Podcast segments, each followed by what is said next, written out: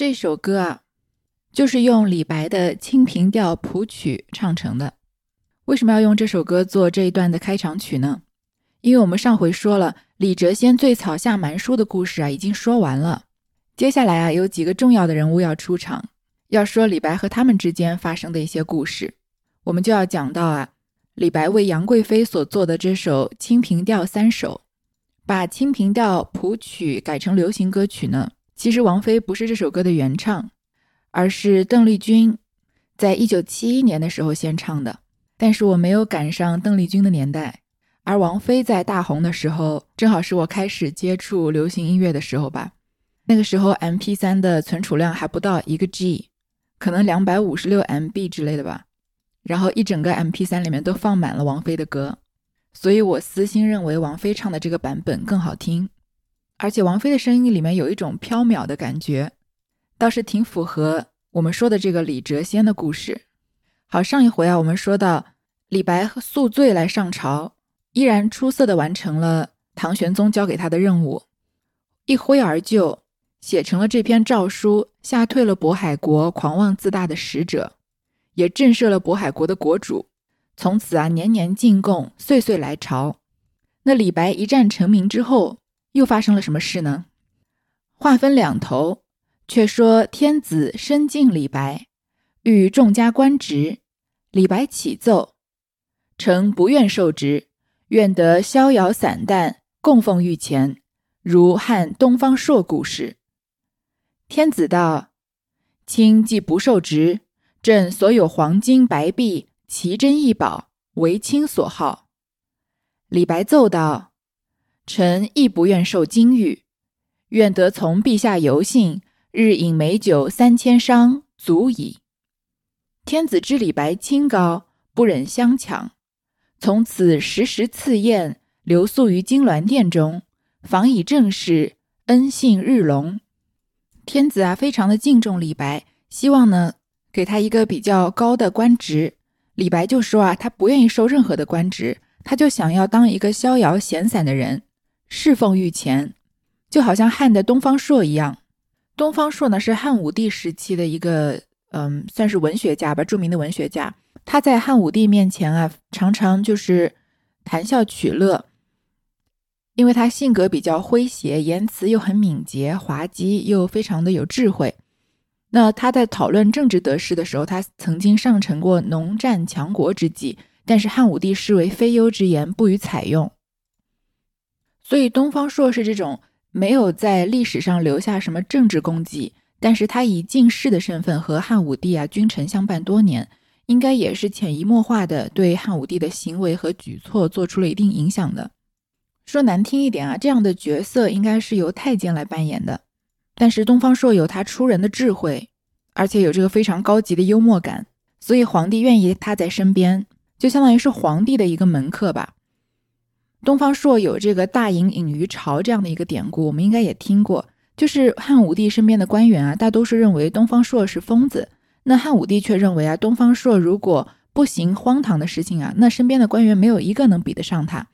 而东方朔自己说呢，像我这样的人啊，就是所谓隐居在朝堂中的人。古时候的人呢，都隐居在深山之中，而东方朔呢，在喝酒喝到畅快的时候啊，就唱到：隐居在世俗中。避世在金马门宫殿里可以隐居起来，保全自身，何必要隐居在深山之中茅舍里面呢？每一个人的志向不一样，不是每个人都想要当大官，在历史上留下政治上面的功勋的。李白呢，就想像东方朔这样，做一个闲散的人，陪在皇帝身边。皇帝也很愿意李白在他身边呀，于是就说啊，既然你不愿意接受官职，那我所有的黄金白璧、奇珍异宝。皇家的所有宝物，你想要什么我就给你什么。那李白又说呢，金啊玉啊他也不想要，他只希望啊以后有机会能常常和陛下游幸，日饮美酒三千觞，足矣。觞就是古代的酒杯嘛，我们日饮三千杯美酒，岂不快活吗？天子知道李白很清高，就不愿意为难他，从此以后啊时时赐宴，把李白留宿于金銮殿中。而且在政治上有事情啊，也常常问李白，恩信日隆。所以从从这个方面说，李白是比东方朔做这个闲散人做的还要成功的。因为东方朔在临死之前也说过一些正经话，规劝汉武帝啊，不要听信谗言，说谗言没有止境，四方邻国不得安宁。希望陛下远离巧言谄媚的人，斥退他们的谗言。而范武汉武帝对此的反应就是，原来东方朔说话居然还可以这么正经啊，还对此感到惊奇。以及我们前面说的东方朔也提出过一些计谋，农战强国，但是汉武帝认为啊，这是他开玩笑、不正经的人说的话，所以根本没有采用。而李白在这个方面是比东方朔更加成功的，他不仅做了他想做的那个闲散人，而且皇帝还非常重视他的意见，有正事呢都会询问他。一日，李白乘马游长安街，忽听得锣鼓齐鸣，见一簇刀斧手拥着一辆囚车行来。停白停参问之，乃是并州谢道师机将官，今押赴东市处斩。那囚车中囚着个美丈夫，生得甚是英伟。叩其姓名，声如洪钟，答道：“姓郭，名子仪。”李白向他容貌非凡，他日必为国家柱石，遂贺住刀斧手。待我亲往驾前保奏。众人知是李哲先学士御手调羹的，谁敢不依？李白当时回马，直叩宫门，求见天子，讨了一道赦敕，亲往东市开读，打开囚车，放出子仪，许他戴罪立功。子仪拜谢李白活命之恩，翌日衔环结草，不敢忘报。此事搁过不提。这里出现了一个重要人物，就是唐代非常重要的军事家、政治家，也是名将，叫郭子仪。郭子仪这个人啊，如果听过《红楼梦》的或者看过《红楼梦》的人，应该不会太陌生，因为《红楼梦》里面很喜欢听的一出戏《满床户》，我们那个时候就详细解释过，就是说郭子仪啊，他的妻子八婿都在朝廷做官，所以来给他拜寿的时候啊，手上的护板铺满了床。但是这篇故事里面啊，说的是年轻的郭子仪一朝落难，几乎要丧命的时候啊，被李白救了下来。就这天啊，李白乘马游长安街，忽然听到有锣鼓齐鸣，原来有一个人啊又被拖去处斩，他就停餐问职。这个餐就是架在车辕两旁的马，原来是并州谢道师机将官。这个并州就是大概太原那一带。郭子仪啊，作为将领，贻误了军情。所以呢，现在要押到这个京城的东市来处斩。这囚车里面啊是个美丈夫，长相非常的英伟。李白一看啊，他就不是个凡人，问他叫什么名字，他声如洪钟，答道啊，我姓郭，名子仪。李白看他容貌非凡，认为他以后啊一定会是国家的柱石，于是他就让这个刽子手啊先暂缓，不要处死他。他说啊，我要亲往驾前保奏，我要去皇帝面前啊求一道圣旨来开恩。那人人都知道这个求情的是李哲仙学士。李哲仙是什么人啊？当年皇帝亲手为他这个用筷子搅拌过鱼羹汤，吹凉了才给他喝的，这已经成了坊间的一个传说了。所以他说话谁敢不依呢？李白啊，当时就骑着马，快马加鞭求见天子，讨了一道赦敕，就是网开一面，饶郭子仪一命嘛。亲往东市开读，把囚车打开啊，放出了郭子仪，允许他戴罪立功。郭子仪当场啊就拜谢李白的救命之恩。日后啊，结草衔环报答李李白的这个恩情。结草衔环，我们前面解释过了，就是把草结成绳子，搭救恩人，在嘴里衔着玉环。这都分明说的两个典故。结草呢，是晋国大夫这个魏科没有按照父亲的遗愿让小老婆陪葬，而让她改嫁给他人。那小老婆的父亲的灵魂在战场上把草啊打结，绊倒了秦国大将军杜回。帮助魏科啊取胜来报答了他，就当于救他一命嘛。这就是结草。那衔环呢？是东汉人杨宝，他救了一只受伤的小黄雀。小黄雀受伤好以后啊，叼了四个玉环来报答这个杨宝的救命之恩。那李白救下郭子仪这件事呢，不仅日后救了自己一命，事实上也救了大唐一命。但是李白是否真的救过郭子仪呢？还是这个民间的传说？我没有办法考证。只知道李白和郭子仪确实是很熟的，有交情的，有没有救过就仁者见仁，智者见智吧。在这里呢，李白救郭子仪的事情只算是一个插曲，就写了这么一小段，就说啊，搁过不提了。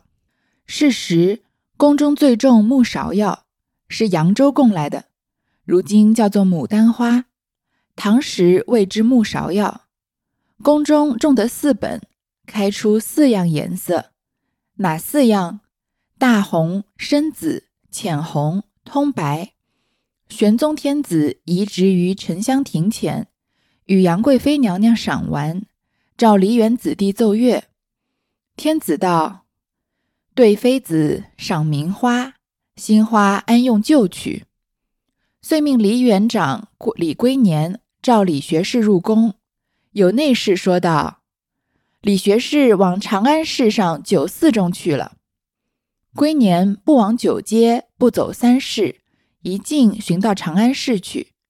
只听得一个大酒楼上有人歌道：“三杯通大道，一斗合自然。但是酒中去，勿为行者传。”在当时啊，宫中特别流行种木芍药，而且是专门从扬州引进来的。这木芍药呢，如今叫做牡丹花了。宫里面啊，种了四种颜色的这个牡丹花，大红、深紫、浅红和白色的。那唐玄宗呢，就让人把这个牡丹花移到沉香亭前，和杨贵妃啊一起赏玩。这个时候，杨贵妃终于出场了。我想，杨贵妃不用我来介绍了吧？如果要介绍啊，讲一集也肯定讲不完。喜马拉雅上面也有很多这个专题是在说杨贵妃的故事。我好像听过一个版本是百家讲坛的，说的非常好。我也了解了不少这个以前不知道的事情。这唐玄宗啊，在和杨贵妃赏花，同时呢，也召这个梨园弟子奏乐。梨园这个词啊，其实就起源于唐玄宗的年代，因为它本身是唐代都城长安的一个地名。因为唐玄宗呢，在这里教演艺人，所以后来啊，就和戏曲艺术联系到一起，成为艺术组织和艺人的代名词。这天子赏着花啊，听着音乐，就说啊：“对妃子赏名花，这花是新花，怎么可以用旧曲来配呢？”所以就让梨园园长李龟远、李龟年召见李白入宫来谱新曲。李龟年也是个出名的人物，他被后人称为啊唐代乐圣。他常常在这个贵族豪门歌唱。在唐玄宗的时候呢，李龟年、李鹏年、李鹤年兄弟三人啊都有文艺天分。那李鹏年善跳舞，李龟年和李鹤年呢就善唱歌，而且李龟年还会吹奏乐器，叫做臂力，也很会打鼓，也擅长作曲。他们创作的《渭川曲》啊，特别受唐玄宗的赏识。由于他们演绎精湛呢，王公贵人就经常请他们去演唱，每次得到的赏赐啊都成千上万。他们在东都洛阳建造的宅地啊。规模超过了很多的公侯的府地，但安史之乱以后呢，李龟年流落到江南，他遇到良辰美景啊，就会演唱几曲，听的人啊常常都悬然而泣，就会听到他的悲泣的声音，这个音乐就会哭起来。那个时候，杜甫也流落到江南，在一次宴会上啊，听到李龟年的演唱，就写了一首《江南逢李龟年》。所以，我们听到李龟年，觉得这个词、这个人名怎么这么熟啊？即使没有听过他的生平，但是应该也是听过、听过或背过这首《逢江南逢李龟年》的。岐王宅里寻常见，崔九堂前几度闻。后两句更有名了，正是江南好风景，落花时节又逢君。就是专门写给李龟年的嘛。就说我在齐王府邸的时候啊，常常和你相见。在崔九堂前啊，您的音乐我也曾多次听闻。如今正是江南的大好风景，在落花时节啊，又重逢了李君。这个时候的李龟年啊，奉命要去找李白。宫里有内侍说呢，这个李学士啊，往长安市上的酒肆中去了。不出所料，他又在喝酒，所以李龟年啊，就一径往长安市里面去找李白。听到酒楼上啊，有人在高声的唱歌，唱的什么歌呢？三杯通大道。一斗何自然？就说啊，这个酒真有趣，喝酒啊可以让人领略人生的大道理，达到浑然忘我的境地。三杯酒喝下去啊，就可以通往美妙人生的大道。如果喝一斗酒啊，就使人和大自然浑然为一体了。酒，但是酒中趣，物为行者传。我只管喝醉的时候啊，能得到的这种趣味，这样的趣味啊，清醒的人是得不到的。李龟年道。这歌的不是李学士是谁？大踏步上楼梯来，只见李白独占一个小小座头，桌上花瓶内供一支碧桃花，独自对花而酌，已吃得酩酊大醉，手执巨弓，兀自不放。龟年上前道：“圣上在沉香亭宣召学士，快去！”众酒客闻得有圣旨，一时惊骇。都站起来闲看，李白全然不理，张开醉眼向龟年念一句陶渊明的诗，道是“我醉欲眠君且去”。念了这句诗，就明然欲睡。李龟年也有三分主意，向楼窗往下一招，七八个从者一齐上楼，不由分说，手忙脚乱，抬李学士到于门前。上了御花丛，众人左扶右持，龟年策马在后相随，直跑到五凤楼前。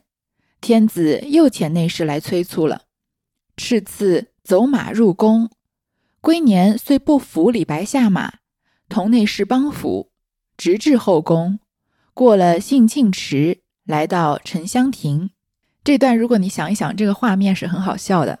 我们来看他说一个什么事情啊？李龟年啊，听到这个歌声就说啊，这个唱歌的不是李白是谁啊？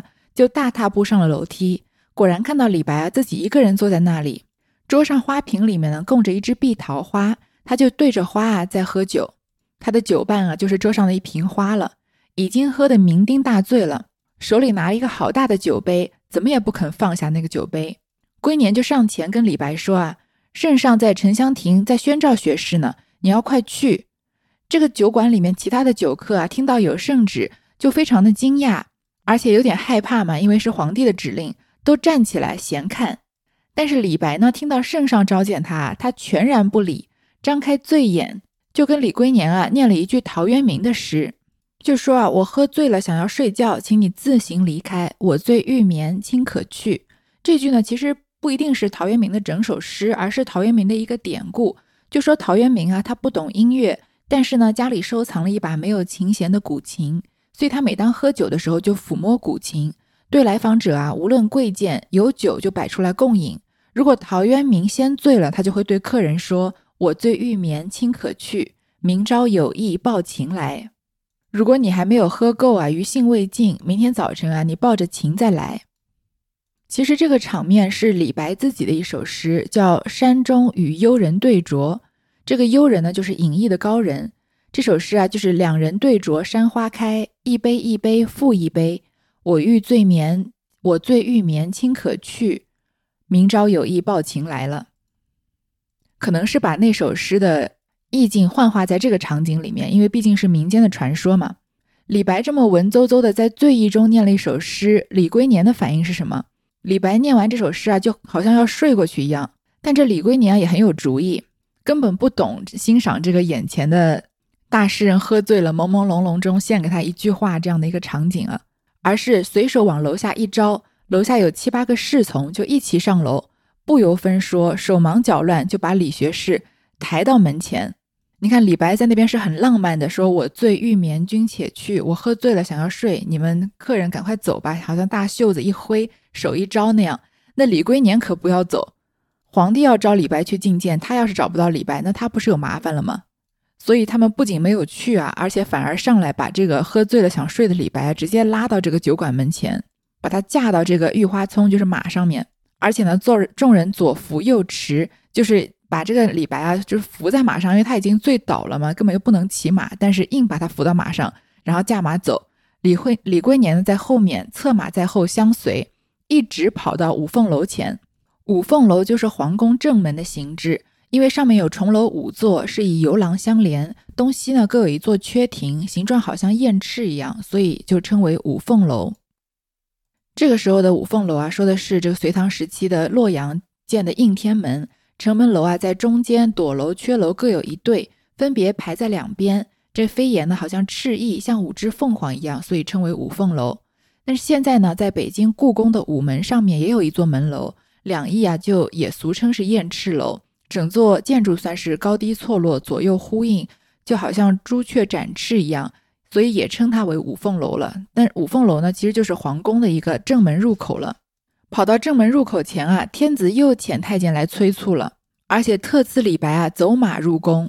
我们都知道进皇宫之前是要下马的。如果各位有去参观过一些比较这个正式的这个封建传统的建筑啊，就可以看到他们门前经常有一个叫下马碑或者下马牌，就是用这种花岗岩或者大理石的石料做成的。一般在这个寺庙啊、墓陵啊或者宫殿这种。比较庄重严肃的建筑群的正门两侧，提醒过路的人啊，从马或者骡子上面、轿子上面下来要步行通过，表示对建筑物中的人物或者神灵的尊敬。而且它也是一种谕令碑，就是碑文啊，等同于帝王口谕的命令。违令者甚至会被斩首的。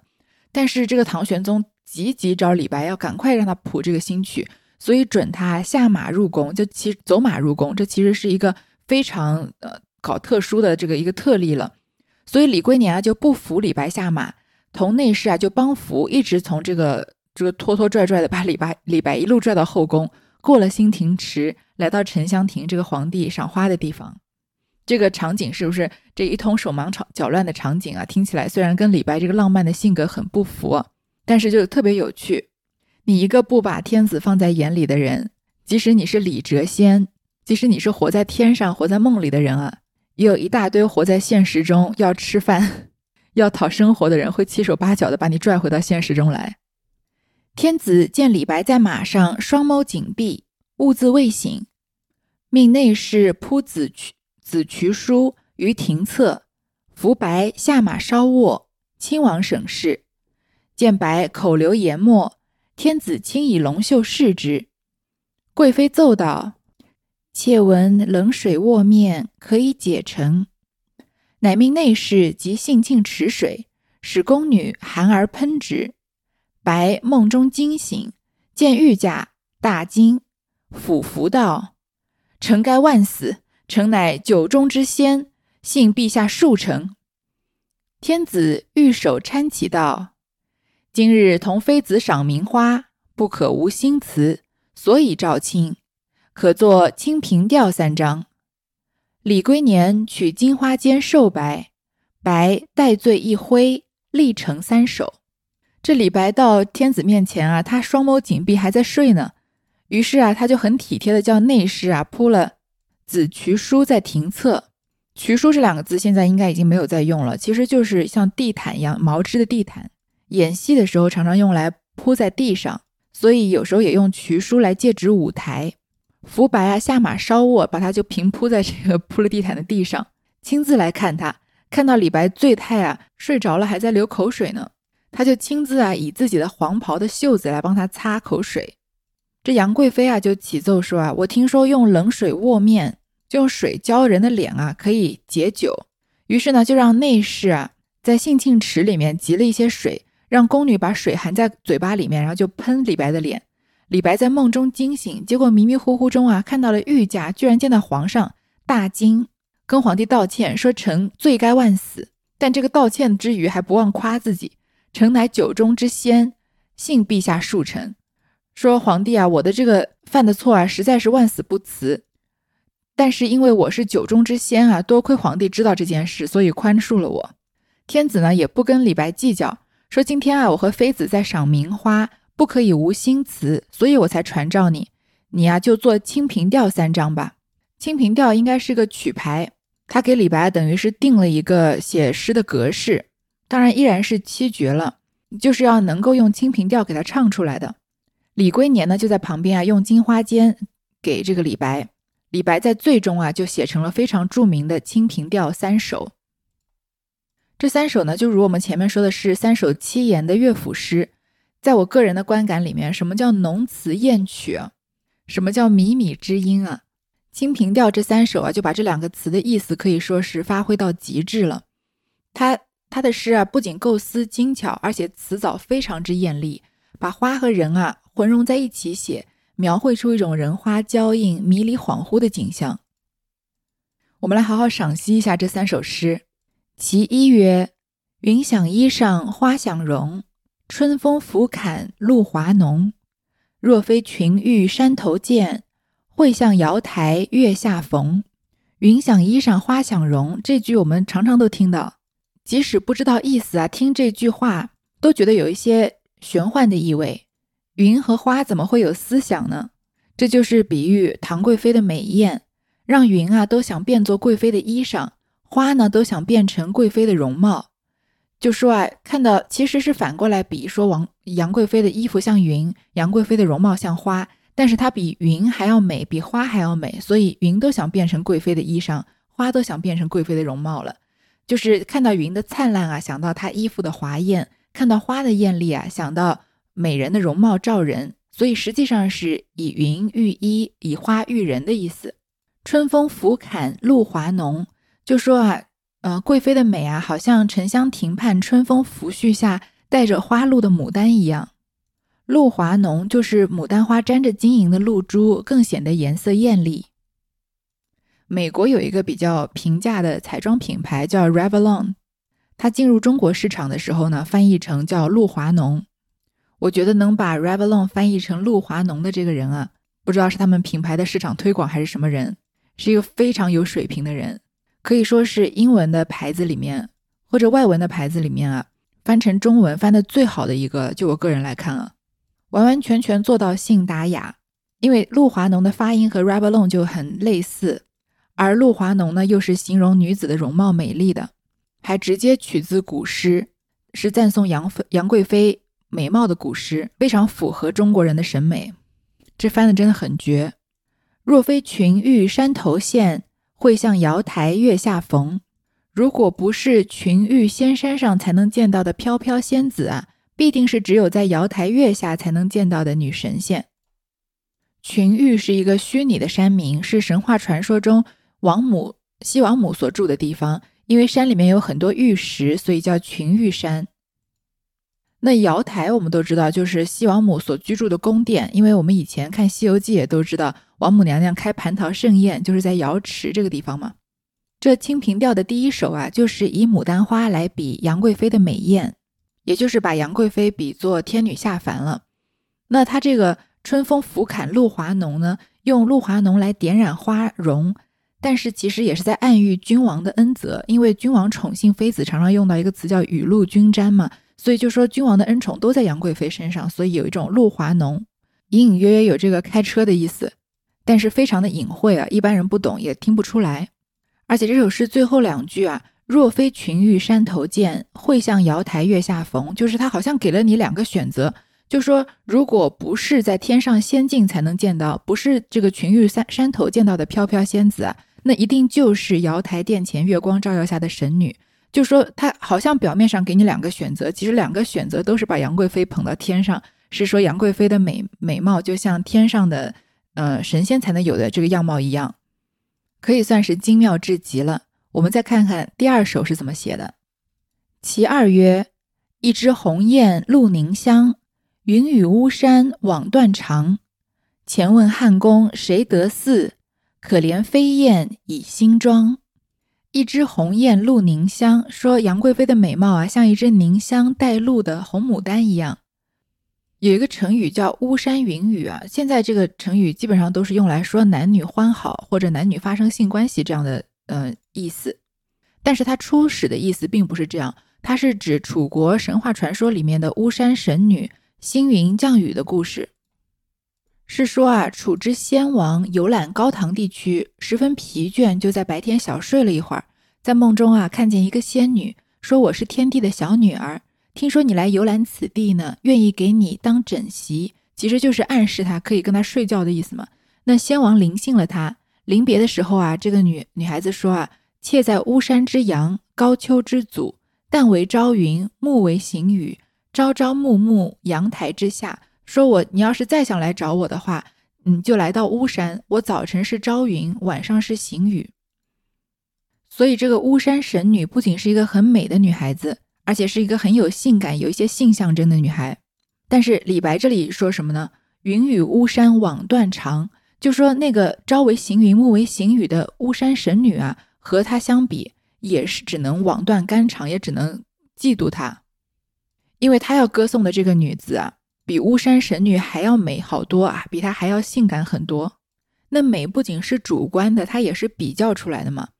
所以上一首诗是在用花来比杨贵妃的美貌，这首诗完全是把这个顶尖的美女和杨贵妃比，说他们都比不过杨贵妃。后两句就更明显了：前问汉宫谁得谁得似？可怜飞燕倚新妆。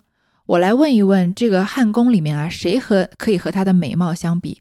就算是最有名的美女赵飞燕啊，也只能凭借着全新的化妆方法才可以跟她比一比。汉成帝的这个皇后赵飞燕啊，可以算是绝代美人了。可是赵飞燕还得倚仗新妆，才能跟眼前花容月貌般的杨妃、不需脂粉这样的天然绝色相比。所以这首是压低神女和飞燕，来抬高杨贵妃，借古喻今。所以第一首诗，如果说是从空间的角度写，因为以他们现在处在的这个空间里面存在的牡丹花来比杨贵妃的美艳啊。第二首就是从时间的小角度写，把古代的美人和更古早的美人，传说中的美人啊，来对比杨贵妃，表现他们在杨贵妃面前面前，他们的容貌啊都不值一提，都要靠一些这种化妆品的外力借助才能勉强一比。所以从空间上面、时间上面分别赞扬了杨贵妃的美貌。那第三首还要怎么发展呢？名花倾国两相欢，常得君王带笑看。解释春风无限恨，沉香亭北倚阑干。说名花啊和绝色美人相与为欢，常常使得君王啊满面带笑，不停的看。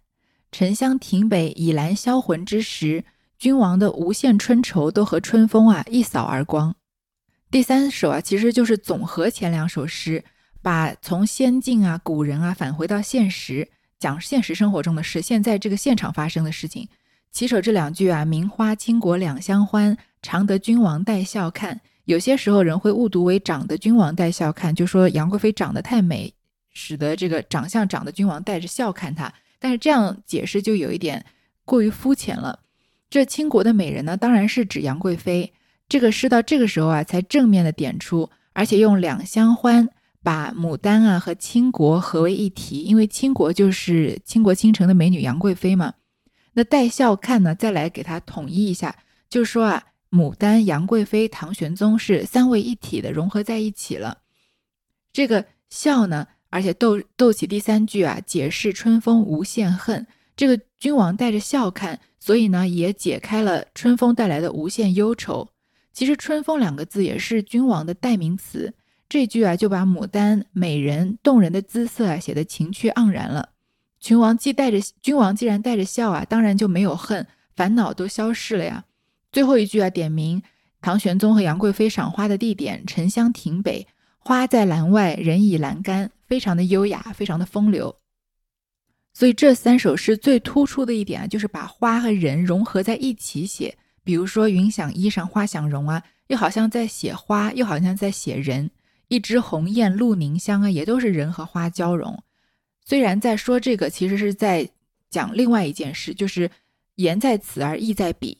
所以读这三首诗呢，就感觉啊，春风满纸，花光满眼，人面迷离，不需要再什么过多的刻画，就自然使人觉得啊，它是这个是牡丹，这是美人玉色，而不是别的。李白自然是写过很多有很多深刻寓意的诗，潇洒的、愁苦的、奔放的、细腻的，他都有写过。